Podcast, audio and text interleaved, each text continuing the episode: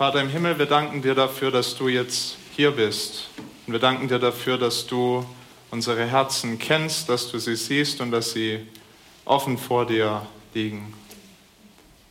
Herr, das mag uns manchmal fast wie eine Bedrohung vorkommen, aber es ist gut, dass du uns kennst und siehst und dass du weißt, was in unseren Herzen vorgeht. Es ist gut, dass wir dir nichts vorspielen müssen, dass wir ehrlich werden dürfen vor dir.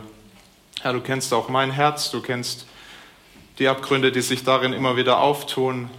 Möchte ich darum bitten, dass es nicht im Weg steht, deinen Worten und dass du heute Morgen durch mich sprichst, dass du mich gebrauchst zu deiner Ehre. Rede du, Herr. Amen. Warst du schon mal in eine Person verliebt, die deine Liebe nicht erwidert hat? Ich war schon mal in eine Person verliebt, die meine Liebe nicht erwidert hat. Heute bin ich froh um jeden Korb, den ich bekommen habe.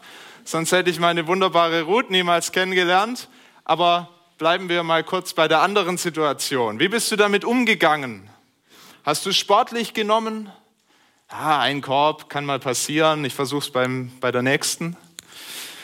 Hast du dich selbst hinterfragt? Hast du dich in eine Ecke verkrochen und den Blues gespielt? Vielleicht hast du dich auch so sehr dem Traum hingegeben, wie schön es wäre mit dieser Person, wie gut ihr zusammenpassen würdet, dass du einfach weitergeworben hast. Das habe ich mal probiert und es war für die Frau, bei der ich das probiert habe, sehr verletzend, dass ich ihr Nein nicht akzeptiert habe. Vordergründig trieb mich die Liebe, aber irgendwo tiefer im Herzen, wenn man mal tiefer geschaut hat, dann waren das sehr selbstsüchtige Motive, die ich da hatte. Ich dachte, Mensch, wir würden so gut zusammenpassen. Die Frau weiß ja gar nicht, was sie an mir hätte.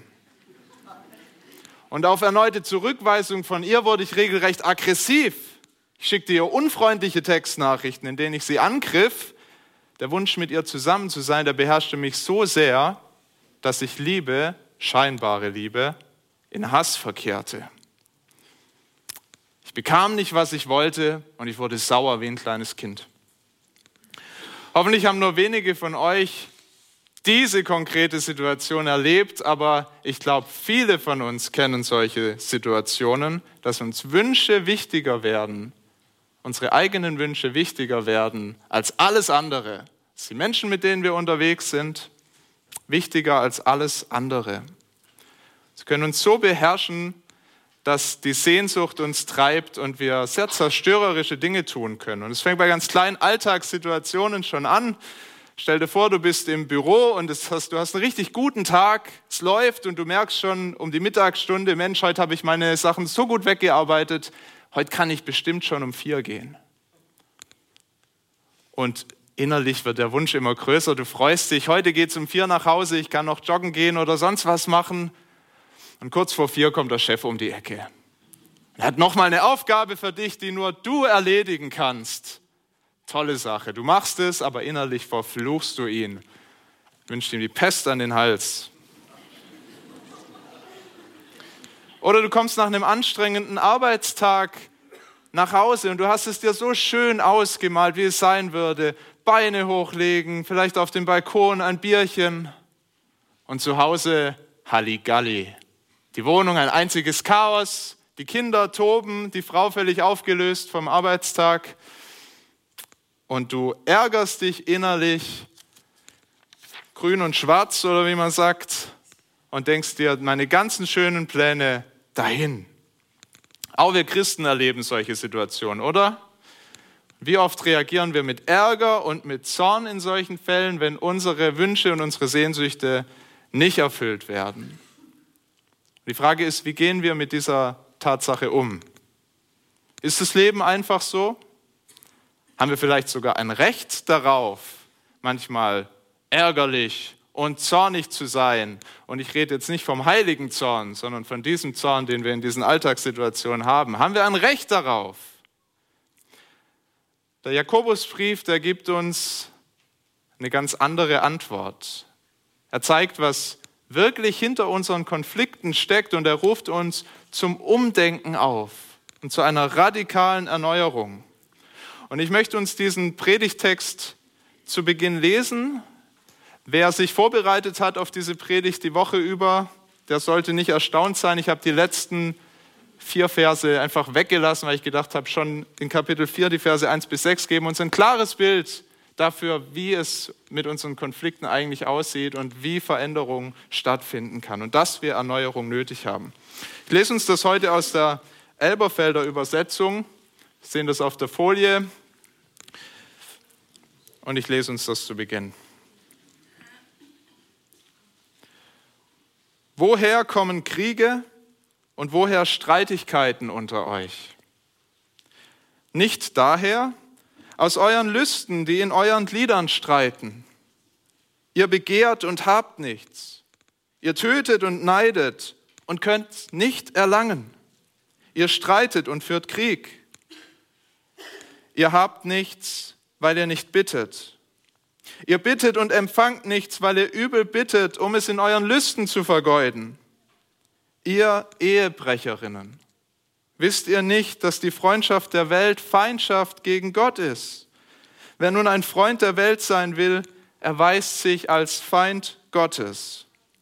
Oder meint ihr, dass die Schrift umsonst rede? Eifersüchtig sehnt er sich nach dem Geist, den er in uns wohnen ließ. Er gibt aber desto größere Gnade. Deshalb spricht er, Gott widersteht den Hochmütigen, den Demütigen aber gibt er Gnade. Jakobus schreibt das Christen. Es ist ganz erstaunlich, dass diese Situation, die wir da vorfinden, bei den Leuten, an die Jakobus schreibt, dass das Christen sind, denen er schreibt. Menschen, die Streit führen, die zornig sind, die neidisch sind, denen schreibt er hier. Und wir sehen in den ersten vier Versen, dass sie Veränderung so dringend nötig haben.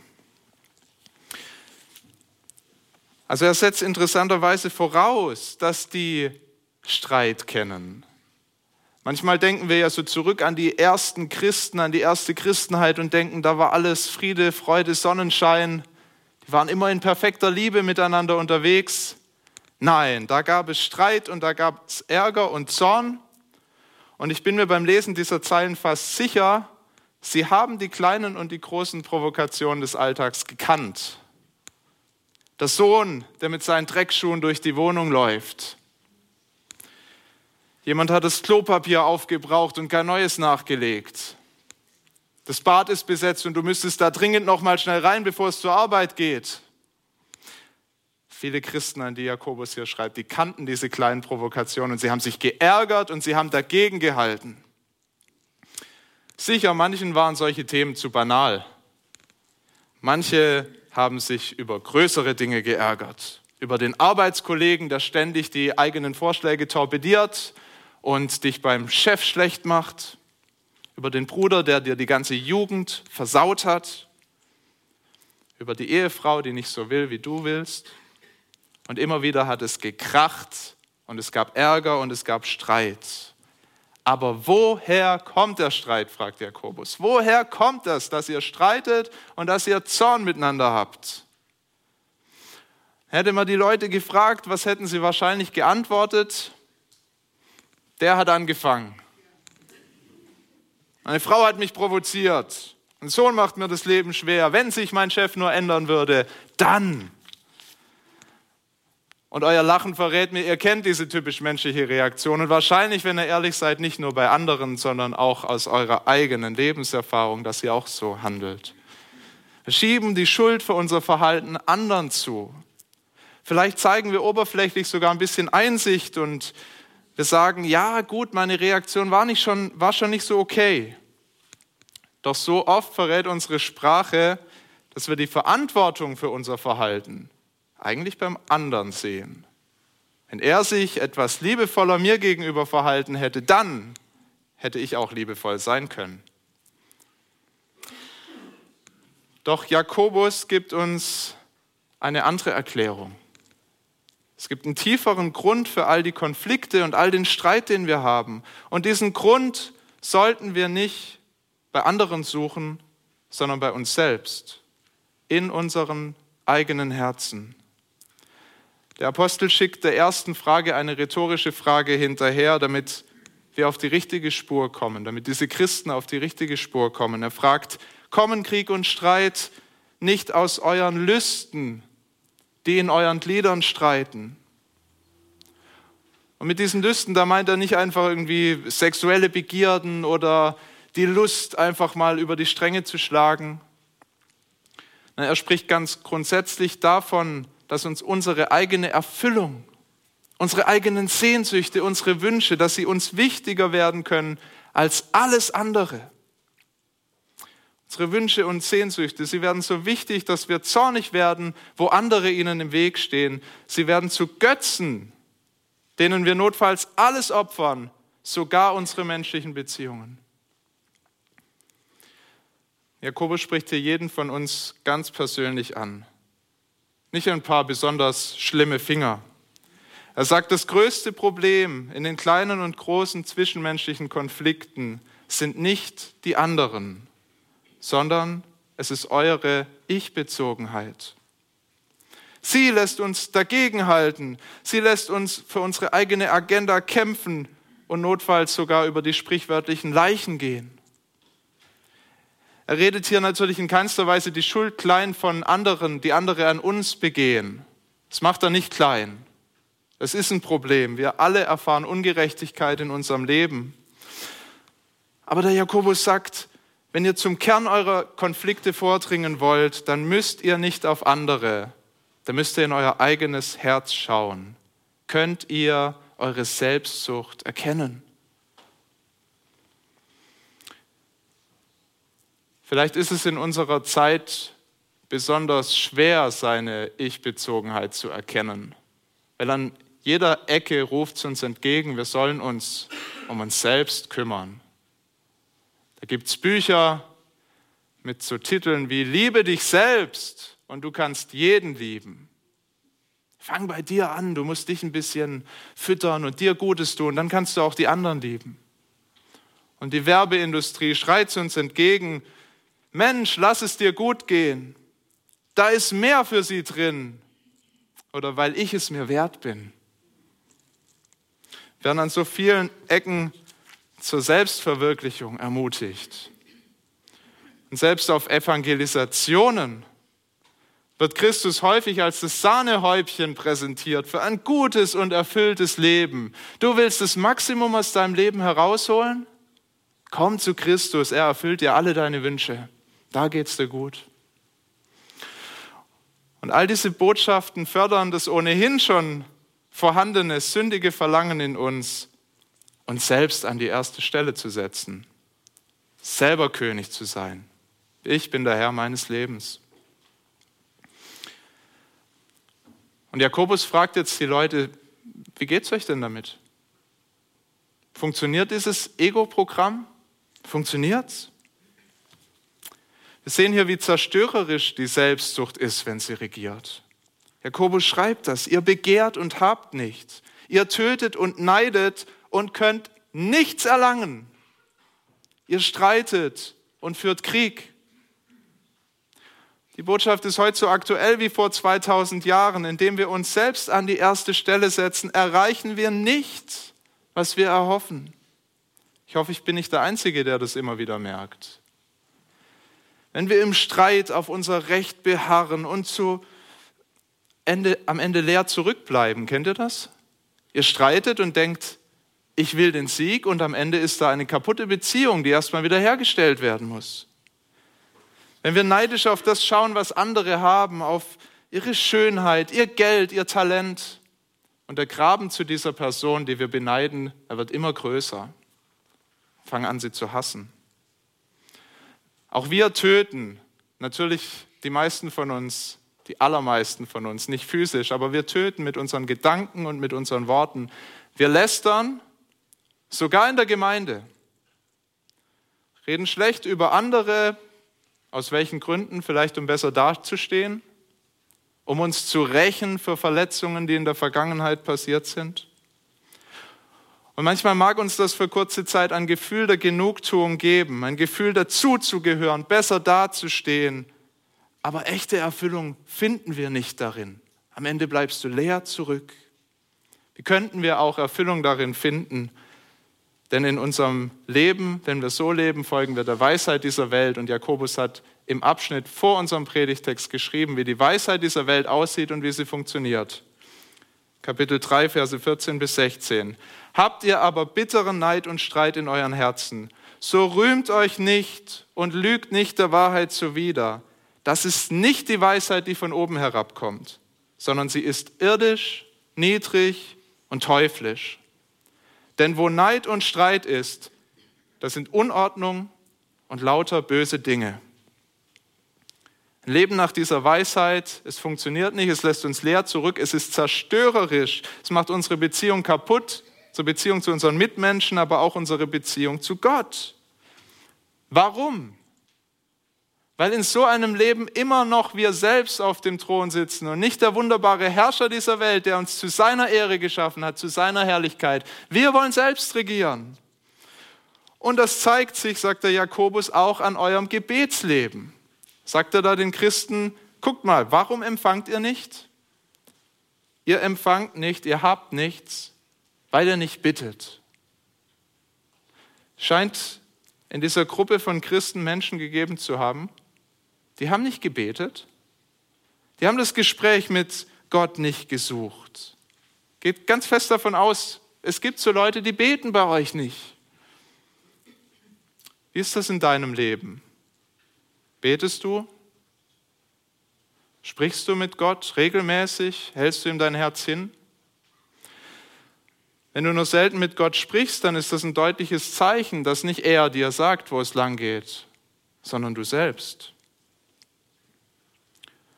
Und ich erschrecke immer wieder darüber, wie dünn und schwach mein eigenes Gebetsleben ist. Wie selten ich Gott um Wegweisung frage. Wie selten ich mich um die Weisheit bemühe, die von ihm kommt und auf meine Weisheit setze in all den kleinen Konflikten des Alltags.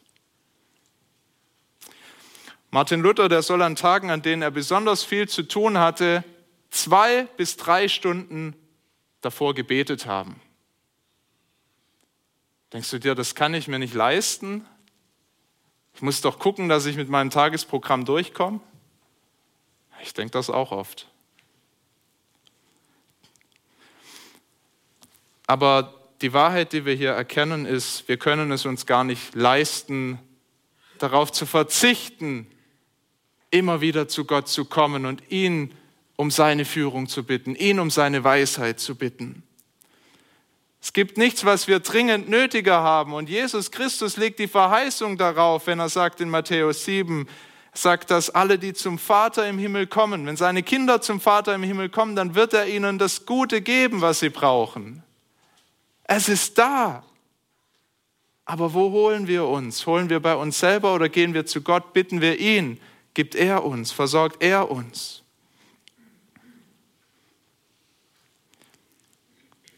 Es gibt aber auch Leute, wir sehen das im Text, die haben schon gebetet, die kamen schon regelmäßig zu Gott, aber sie kamen mit den falschen Motiven zu ihnen. Er sagt, ihr habt nichts, weil ihr nicht bittet, und dann sagt er, ihr bittet und empfangt nichts, weil ihr übel bittet, um es in euren Lüsten zu vergeuden.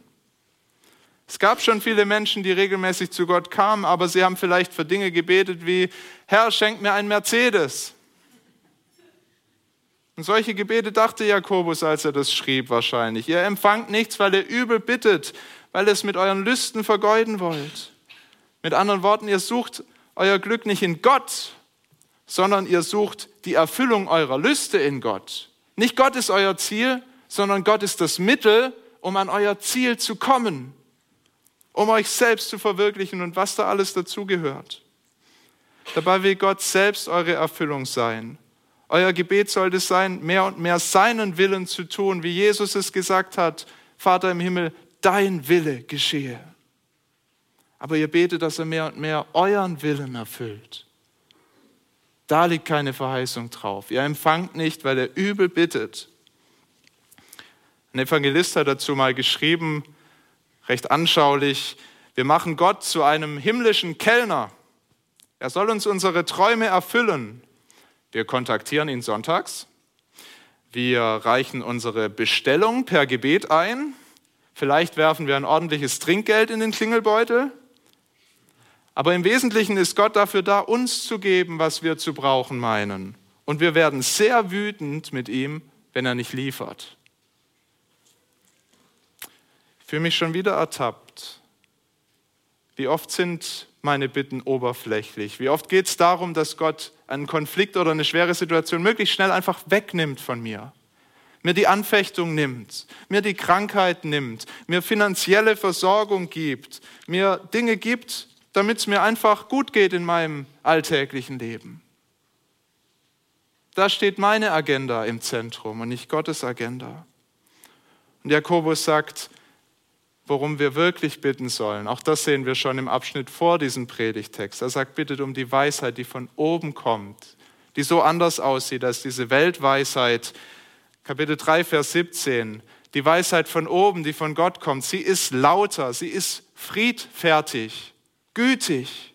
Sie lässt sich etwas sagen. Sie ist reich an Barmherzigkeit und guten Früchten. Sie ist unparteiisch, ohne Heuchelei. Das ist so eine schöne Beschreibung von dem, was möglich ist, wenn wir ganz eng mit Gott zusammen sind. Wer möchte denn nicht friedfertig sein? Als Christ sehnst du dich doch danach, nicht ständig in Konflikten und in diesem Ärger zu leben, sondern nach Gottes Willen zu leben und Friedensstifter zu sein. Gott kann es dir schenken. Aber die Leute, an die Jakobus schreibt, sie haben nicht nach diesen Dingen gestrebt, sie haben sich nicht danach ausgestreckt. Und da fällt ein ganz hartes und bitteres Urteil über sie. Er sagt in Vers 4, ihr Ehebrecherinnen, und ich ergänze, und ihr Ehebrecher, Wisst ihr nicht, dass die Freundschaft der Welt Feindschaft gegen Gott ist? Wer nun ein Freund der Welt sein will, erweist sich als Feind Gottes. Ganz schwerer Vorwurf. Es gibt wahrscheinlich wenig Schlimmeres, als wenn dir die Frau wegläuft oder wenn dir der Mann wegläuft. Wenn Vertrauen so gebrochen wird, das Vertrauen, das du einem Menschen geschenkt hast und der hintergeht dich schamlos. Und genau so einen Vertrauensbruch begehen wir, begehen Christen, sagt Jakobus, wenn wir Gott den Rücken zukehren. Wir brechen ihm die Treue, wir brechen ihm das, was wir ihm doch zugesagt haben. Wir wollen mit dir gehen, Jesus, wir wollen dir nachfolgen. Als Gemeinde, als Braut Christi gehen wir unserem Ehemann fremd, wenn wir erneut der Welt nachlaufen, uns ihr an den Hals werfen. Jakobus macht deutlich, dass unsere Untreue Gottes Feindschaft zur Folge hat. Wir kommen mit diesem Leben nicht durch. Du kannst nicht Gott und die Welt haben. Wer ein Freund der Welt sein will, erweist sich als Feind Gottes. Was treibt dich in deinem Herz an? Strebst du nach dem, was Gott gefällt oder nach dem, was dir gefällt? was die Welt dir bietet. Sitzt Gott auf deinem Thron oder sitzt du selbst auf deinem Thron? Die Früchte meines Lebens, Konflikt, Ärger, Neid und meine Gebete, die zeigen mir immer wieder, auch ich bin hier in diesem Vers gemeint, auch ich bin ein Ehebrecher. Auch ich brauche ganz dringend Erneuerung. Und wenn du ganz ehrlich bist, du vielleicht auch. Wie gehen wir mit dieser Einsicht um, dass selbst wir Christen, die wir doch Gottes Treue auf so eindrückliche Weise erfahren haben, seine Liebe und seine Gnade für unser Leben erkennen durften und gesagt haben, ich will das alles nicht mehr, ich will jetzt Christus nachfolgen, dass wir immer noch uns hingezogen fühlen zu so viel anderen Dingen.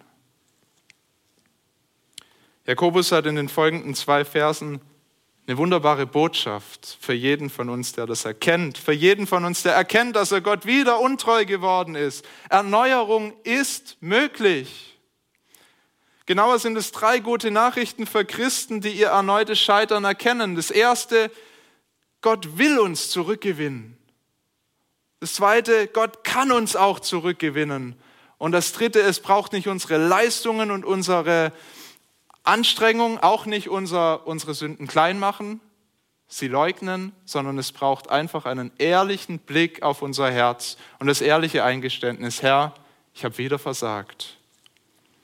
Gott will uns zurückgewinnen. Wir sehen das in Vers 5. Da heißt es, meint ihr, dass die Schrift umsonst rede? Eifersüchtig sehnt er sich nach dem Geist, den er in uns wohnen ließ.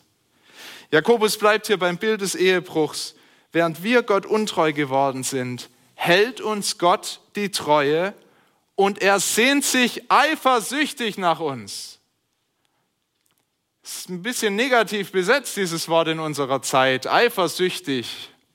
Vielleicht ein bisschen übertrieben, aber hier ist es wunderbar. Gott sehnt sich voller Eifer danach, uns zurückzugewinnen, unseren Blick erneut auf sich zu lenken.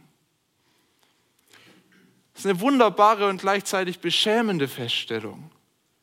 Wenn wir Christen den Bund mit Gott brechen, dann reicht er nicht die Scheidung ein, sondern sein größter Wunsch ist, dass wir zu ihm zurückkommen. Die Tür zu seinem Haus ist weit offen und er steht dort immer noch mit offenen Armen und erwartet, dass wir endlich zurückkommen. Und er ruft, mach Schluss mit deiner Affäre mit der Welt. Leb dein Leben nicht nach deinen eigenen Werten und Maßstäben. Sieh doch, wie dich das immer wieder wegbringt von mir. Sieh doch die Zerstörung. Komm nach Hause. Wenn du heute Morgen deine Untreue erkennst, dann lass dir das sagen. Gott will dich zurückgewinnen. Wenn du heute Morgen zum ersten Mal erkennst, dass du schuldig bist vor diesem Gott, dann lass dir sagen, dieser Gott will dich gewinnen. Seine Tür steht offen und er wartet und er ruft. Und dann die zweite wunderbare Erkenntnis aus diesen Versen. Gott kann nicht nur er er will nicht nur, er kann auch. Da steht es in Vers 6, er gibt aber desto größere Gnade.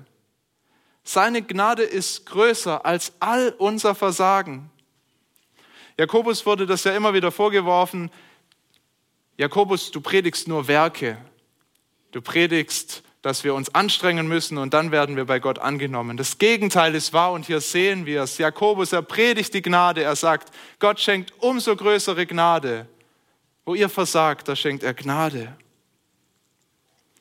Aus Gnade zeigt er uns immer wieder unsere Irrwege, auf denen wir uns befinden. Und aus Gnade vergibt er uns den Ehebruch mit der Welt und er nimmt uns wieder an. Der Preis, den Jesus Christus für uns am Kreuz bezahlt hat, erreicht nicht einmal, sondern erreicht auch für unsere zukünftigen Verfehlungen. Die Schuld ist getilgt, sie ist bezahlt. Kommen wir zurück zu Gott. Ich las vor einiger Zeit ein Gedankenspiel zur Geschichte vom verlorenen Sohn. Viele von euch kennen sie. Der verlorene Sohn, der sein Leben in der Welt gelebt hat und dann erkennt er die ganze Zerstörung und das ganze Problem, was er damit angerichtet hat, hat alles verloren und dann endet er in der Gosse und er kehrt heim zum Vater und der Vater nimmt ihn mit offenen Armen an, aus Liebe und Gnade. Stellt euch mal kurz vor, dieser Sohn, am nächsten Tag steht er auf und er bittet den Vater um die Schlüssel zum Ferrari. Und er macht eine kleine Spritztour mit dem Ferrari und er fährt ein bisschen schnell, ein bisschen übermütig so, einen Tag nachdem er wieder angenommen wurde vom Vater. Und er setzt den Ferrari volle Kanne in die Leitplanken in der Kurve. Dem Sohn geht's gut, aber das Auto ist ein Totalschaden. Können wir uns wirklich vorstellen, dass dieser Sohn, wenn er jetzt wieder heimgeht zum Vater, dass der Vater sagt, da ist die Tür, verlass mich für immer, geh, ich will nichts mehr mit dir zu tun haben. Ah, das können wir uns nicht vorstellen. Dieser liebende Vater, der seinem Sohn alles vergeben hat, seine Gnade reicht auch für diesen Fehler. Er wird ihm auch diesen Fehler wieder vergeben. Er liebt seine Kinder. Wenn du in Christus Gottes Kind geworden bist, dann kannst du dir sicher sein, alle deine Fehler, Sie sind bezahlt, du kannst zurückkommen. Christus hat die Schuld getragen. Wir müssen keine Angst haben, dass wir aus Gottes Gnade fallen. Gerade diese Tatsache sollte uns radikal ehrlich machen. Ehrlich werden vor Gott, wenn wir begreifen, dass Gottes Gnade größer ist als unser Versagen, dann können wir den zweiten Teil, der hier in Vers 6 steht, als eine Verheißung hören, eine Verheißung für uns. Gott widersteht den Hochmütigen, denen, die meinen, ich schaff's schon allein, ich brauche doch diese Gnade gar nicht. Er widersteht den Hochmütigen, aber den Demütigen gibt er Gnade. Wir müssen unsere Schuld nicht leugnen. Wie könnten wir das vor Gott tun, der sogar unsere verborgenen Sünden sieht? Wir müssen unseren Treuebruch nicht mit Werken abarbeiten. Was hätten wir da auch zu bringen? Leugnen und leisten. Cornelius hat uns das vor ein paar Wochen so wunderbar gepredigt. Beides ist wirklich Blödsinn. Es kann Gott nicht gebrauchen, dass wir unsere Sünde kleinreden oder dass wir versuchen, sie abzuleisten. Nein, wir müssen sie ehrlich anerkennen und wieder zum Vater kommen. Und es fängt in ganz kleinen, konkreten Alltagssituationen an. Ich will das an einem Beispiel festmachen, das jeder in, seine, in seinen eigenen Alltag natürlich transportieren muss. An keiner Stelle der Bibel gesteht Gott mir zu, schlecht über andere Menschen zu reden. Ich finde keine Bibelstelle, wo Gott mich dazu ermutigt, schlecht über andere Menschen zu reden. Das Gegenteil ist der Fall. Gott sagt, lieb deinen Nächsten und Gott sagt sogar, lieb deine Feinde. Wie kommt es, dass ich immer noch so oft schlecht über andere rede? Vielleicht will ich selber besser dastehen. Vielleicht will ich mich profilieren auf Kosten von anderen. Bestimmt ist es nicht auf die Verheißung von Gottes Wort gebaut. Wenn ich das erkenne, was mache ich dann aber damit, wenn ich wieder mal schlecht über jemand geredet habe? Es ist keine Selbstrechtfertigung gefragt. Es ist nicht gefragt, was mir der andere getan hat, sondern es ist ein Sündenbekenntnis gefragt in so einer Situation. Ich kann in einem ganz konkreten Gebet zu Gott kommen und ich kann zum Beispiel beten, Vater im Himmel, ich habe schlecht über meinen Kollegen gesprochen, weil ich bei meinem Chef gut dastehen wollte. Es ging mir bei der Sache nicht um deine Ehre, es ging mir um meine Ehre. Ich habe meine Anerkennung bei Menschen gesucht und nicht bei dir. Ich habe meinen Willen höher geachtet als dein Gebot. Bitte vergib mir. Ich danke dir, dass deine Gnade größer ist als mein Versagen. Das wäre ein ehrlicher Umgang mit unseren Fehlern und mit unserer Sünde. Wenn wir echte Erneuerung erleben wollen, echten Frieden im Herzen, Gottes Nähe erfahren wollen, müssen wir aufhören, unsere Lieblosigkeit und unsere Selbstsucht zu rechtfertigen und sie stattdessen demütig anerkennen und vor Gott bringen. Denn, so heißt die Verheißung, den Demütigen schenkt er Gnade. Wenn wir so mit unserem Versagen umgehen, dann wird mit der Zeit auch etwas anderes passieren. Gott wird uns in solchen Situationen zunehmend Siege schenken. Ich werde merken, dass ich nicht mehr so oft schlecht über meinen Kollegen rede, weil ich merke, es ist gegen Gottes Willen. Wir nehmen wahr, wie hässlich das, was wir immer wieder tun, in Gottes Augen ist. Dass es Feindschaft gegen Gott ist. Wir beschönigen das nicht länger. Und wir lernen so mehr und mehr nicht unserem eigenen Willen zu folgen, sondern Gottes guten Willen. Aber was, wenn ich provoziert werde? Was, wenn jemand mir das Leben so richtig schwer macht? Wo bleibe ich denn, wenn ich nicht mehr für meine eigene Sache streiten soll? Die Antwort ist ganz nah bei Christus. Bleibst ganz nah bei Christus, wenn du dir nicht dein eigenes Recht verschaffst. Er, der ohne jede Schuld ins Kreuz geschlagen wurde, er, den sie bespuckt haben und geschlagen haben, hält nicht dagegen, hat sich nicht gewehrt. Das, was wir so gerne tun. Und auf diese Weise hat er den Sieg über diese Welt errungen. Dass er nicht dagegen gehalten hat, sondern Gottes Liebe dagegen gehalten hat. Und dieser Jesus spricht, wer mir nachfolgen will, der verleugne sich selbst und nehme sein Kreuz auf sich täglich und folge mir nach.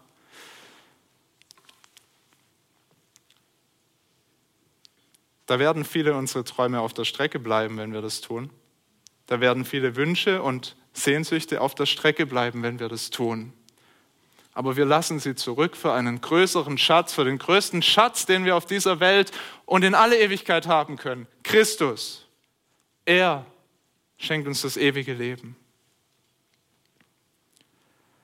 Als Martin Luther vor 500 Jahren seine 95 Thesen veröffentlichte, da lautete die erste These, die er da angeblich an die Kirche genagelt hat. Da unser Herr und Meister Jesus Christus spricht, tut Buße, hat er gewollt, dass das ganze Leben der Gläubigen Buße sein soll. Dass das ganze Leben der Gläubigen eine Umkehr immer wieder, Tag für Tag zu Gott sein soll. Das klingt oberflächlich betrachtet ein bisschen anstrengend, vielleicht sogar hoffnungslos. Jeden Tag wieder zu Gott umkehren? So als würden wir nie wirklich weiterkommen, nie wirklich Fortschritte machen. Aber das war nicht Luthers Punkt.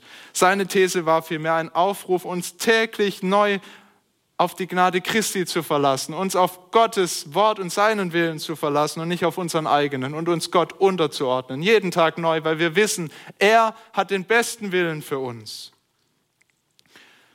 An anderer Stelle hat Luther diesen täglichen Kampf fast schon suffisant auf den Punkt gebracht, als er sagte, der alte Adam in uns, er soll durch tägliche Reue und Buße ersäuft werden und mit allen Sünden sterben. Aber pass auf, das Biest kann schwimmen.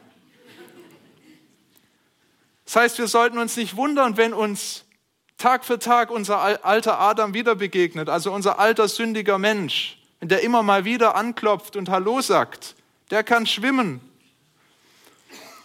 Aber wir sollten ihm nicht den Schwimmring zuwerfen. Wir sollten ihn nicht pflegen und verwöhnen.